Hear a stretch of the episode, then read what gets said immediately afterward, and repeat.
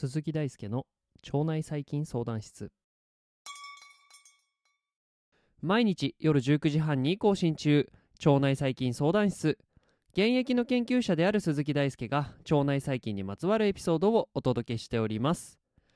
今回のエピソードでは慢性的な炎症から発がんまでの経路について現在考えられていることをまとめていきたいと思います。炎症性腸疾患は原因が定かではない炎症や、えー、潰瘍がですね腸において発生するような病気ですが、えー、大腸がんの発症と関連することが報告されているという疾患でもあります、えー、そもそもですね炎症は諸刃の剣のような存在でして急性か慢性かによって体に与える影響が変化してきます。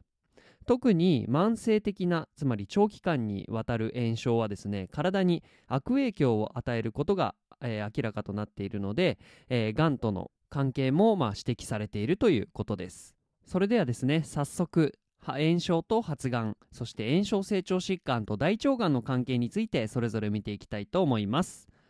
え、まずはこの炎症という、えー、まあ、現象体の中での、えー、仕組みについてえ、役割を確認していきますが炎症はですね異物の体内への侵入。例えば感染症へかかる罹患する場合とかですね。であったりとか組織が損傷するような、まあ、状況に対しての体の働きですね。炎症の生じる期間から、えー、細菌感染症といった比較的短時間の、炎症を急性の炎症、えー、長期間にわたる炎症を慢性炎症と呼んでおります。急性炎症はですね役割として異物を除去したりする上で、まあ、重要でして、えー、例えば感染細菌が、えー、取り除かれたりとか組織が回復することで、まあ、この炎症は消滅します。なので、えーと、問題が解決したら、まあ、この炎症は引くので、まあ、急性的な炎症となります一方慢性的な炎症では事故に対する免疫機能の攻撃まあ、つまり免疫とは本来自分以外に対する攻撃っていうのが、え通常なんですが、まあ、自分に対しても攻撃が加わってしまうことで、え体に悪影響を及ぼします。まあ、発がんにもつながると考えられているというのも、えこの急性ではなくて、え慢性炎症となっています。で、えここからはですね炎症に関連するような疾患と発がんについてお話をしていきます。えー、ランドスクロンらはですね、 Chronic Inflammation Cytokines in the Tumor Microenvironment において、慢性炎症と発がんの関係を、えー、免疫応答の観点からまとめています。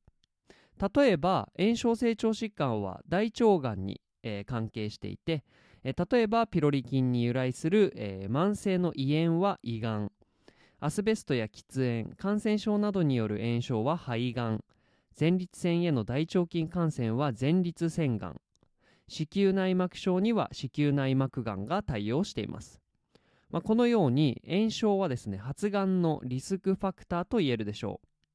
え実際にですね難病情報センターによると炎症性腸疾患の一種である潰瘍性大腸炎を発症して、まあ、78年するとですね大腸がんを合併するようなリスクが、え高くなることも報告されています。炎症性腸疾患に見られるような慢性炎症とがんの発症をですね介在する要因としては TNF-α や IL6 など、まあ、炎症性サイトカイン TNF は主要エシ因子で IL6 はまあインターロイキン6などの炎症性サイトカインが、まあ、この発がんと炎症を、まあ、仲立ちするのではないかと考えられていて、えー、発がんとがんの進展に関係することが現在考えられています。またですね2017年の理化学研究所と兵庫医科大学の共同研究では炎症性腸疾患を原因として発生する大腸がん、まあ、これ特別にコリティスキャンサー、まあ、コリティスは大腸炎なんですけれど、えー、コリティスキャンサーについての,、まあ、その人のゲノムを解析したところ散発性大腸がん散発性というのは家族歴や遺伝的な素因が確認できない、まあ、ポッと出てくるような大腸がんで、まあ、大多数を占める、まあ、6割ぐらいですね。6割を占めるような大腸がんですがこの大腸がんとコリティスキャンサーの、えー、比較をしています。まあ、そうするとですねあの炎症性腸疾患に由来する大腸がんコリティスキャンサーではえ散発性大腸がんと異なるところに変異が入っていることが多いことが分かっています。具体的には散発性大腸がん患者の多くについてはですね APC 遺伝子と呼ばれる遺伝子について変異が認められるんですが一方コリティスキャンサーでは APC 遺伝子の変異が少なくて代わりに RNF43 とか TP53 と呼ばれる別の遺伝子についての変異が確認されています。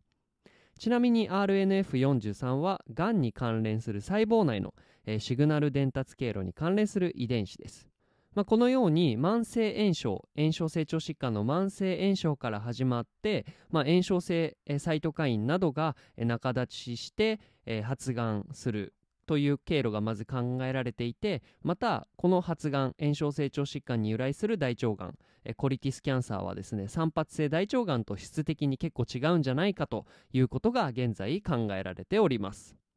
ということで、えここまでに炎症性腸疾患という病気そしてそこから出てくる大腸がんのお話を詳しくしてきましたが、え次回からですねついに炎症性腸疾患と腸内細菌の関係に迫っていきたいと思います。ぜひご期待ください。